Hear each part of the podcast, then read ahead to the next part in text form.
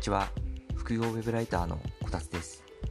どうせ依頼を受けて記事を書くなら少しでも高い料金で受けたいですよね。でも単価ばかりに目を向けていると逆に損します。ウェブライター始めたての時は見落としがちな考え方なのでウェブライター始めたての人に聞いてほしいです。ということで今回は仕事選びはトータルで考えないと損するというテーマでお話ししたいと思います簡単に自己紹介したいと思います。私は web ライティングで稼ぐと決めた平凡なアラサーです。本業はメーカー営業をしています。スキルで人生を豊かにするをテーマとして月に10万円稼ぐことを目標に副業ウェブライターをしています。それでは早速本題に入ります。今日のテーマは仕事選びはトータルで考えないと損する。ということでお話しすることは次の3つです。1つ目単価よりも時給で考える。2つ目受ける範囲を広げすぎない。3つ目すぐ単価を上げようとして仕事を切られる。それでは順番にお話ししていきます。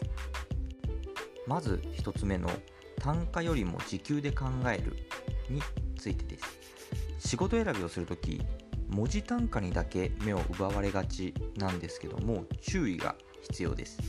というのも仕事内容によっては時間がかかってしまって低時給になってしまうからなんですね。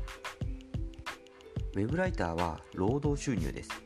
つまりどれだけ効率的に仕事を進めるかで稼げる金額が変わります。例えば2000円の記事を2時間で書き終わる場合と3000円の記事を4時間で書き終わる場合だとどちらが高時給でしょうか？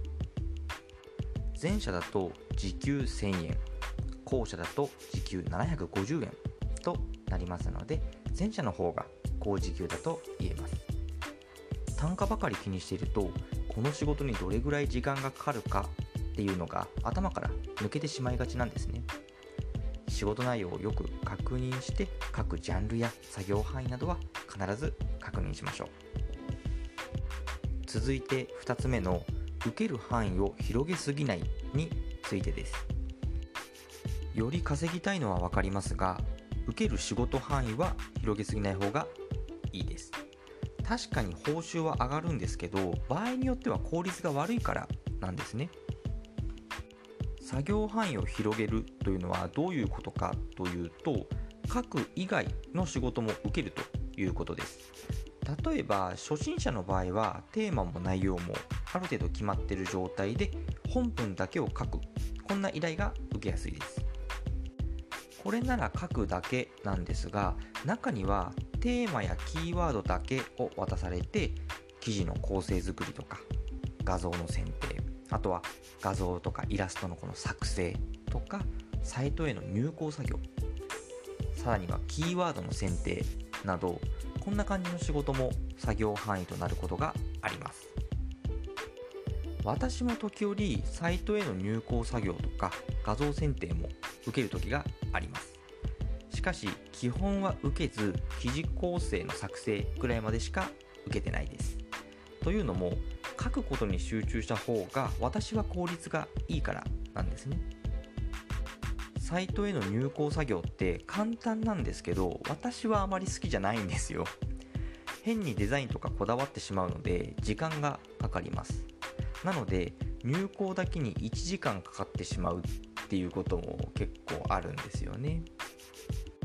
得意ならいいのですが苦手とか嫌いな作業なら受けない方が効率よく稼げますよ。ちなみに初心者のうちはキーワード選定は受けない方がいいです。あとネタ出しも同じかもしれませんね。キーワード選定ってめちゃくちゃ難しいんですよ。めちゃくちゃ難しいし時間もかかります。それにサイト運営においての肝となる部分なので初心者のうちは下手に触れない方が賢明かなと思います。最後3つ目のすぐ単価を上げようとして仕事を切られるについてです。なぜか抜けがちなのですがすぐに単価を上げてもらうよう交渉しない方がいいです。というよりも単価を上げてもらう理由がないなら交渉するべきではありません。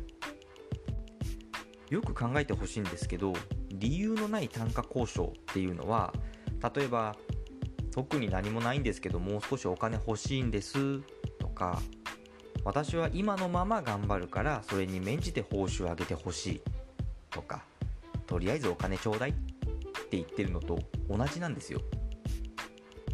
よく誰かが継続案件もらって3ヶ月ぐらい経ったら単価交渉しましょうって言ってる人いますが私は反対です。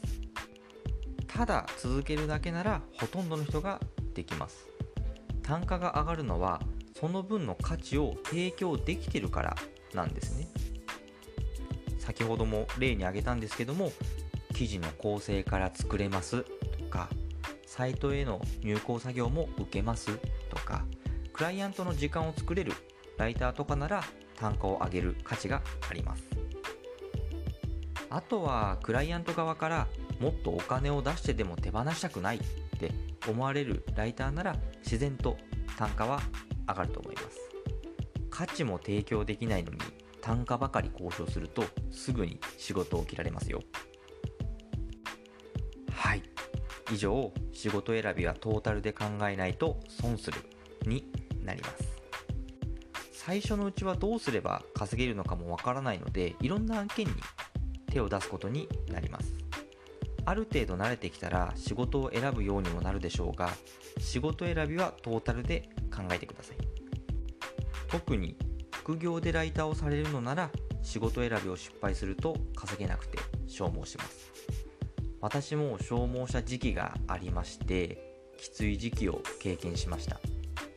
同じ経験をしてほしくないのでこの経験が参考になれば嬉しいですということで今日はこの辺で終わりたいと思いますお聴きくださりありがとうございました。